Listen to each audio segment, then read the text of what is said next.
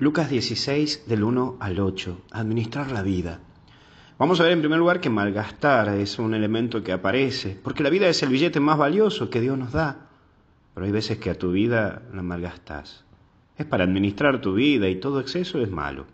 Entonces, cuando caes en dedicarle más tiempo al trabajo que a la familia, está mal. O cuando le metes más a la fiesta que a las responsabilidades, y también está mal. Es necesario buscar siempre el punto medio de las cosas. Mira, como diría San Agustín, mantén el orden y el orden te mantendrá a ti. Pero vamos a ver un segundo punto. ¿Qué voy a hacer? Es la pregunta que todos nos hacemos cuando sentimos que se nos corta todo. No sabemos a dónde ir y hoy Jesús te propone a que veas y que descubras qué es lo que vos podés hacer en este mundo. Descubrir tu caminar, descubrir tu lucha, pero también saber para qué sos bueno y cuál es tu talento, que estoy seguro que tenés uno. Entonces fíjate primero si estás ordenado, si sos una persona ordenada en tu vida, y en segundo lugar, qué es lo que le da punto de entusiasmo a tu vida. Y también entra la astucia.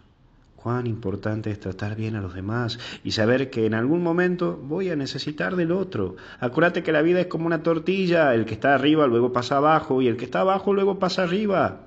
Mira, siempre pienso eh, en esto cuando voy a pagar las cuentas o cuando voy a hacer trámites en el banco o cuando tengo que ir al tema del agua o de la luz. Y uno ve, ¿no? Que ese trato medio altanero.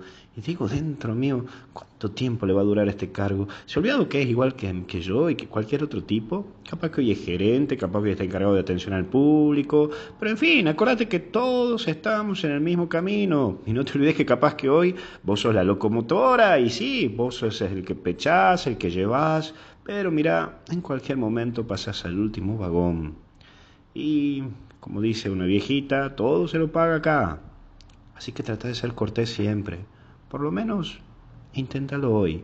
Y si tenés algún cargo, de encargado de banco, encargado de esto, encargado del otro, o superiora, o madre superiora, o superior, o rectora, o rector, acuérdate siempre ser cortés, porque todos los carguitos en algún momento se acaban y cada cargo tiene su carga.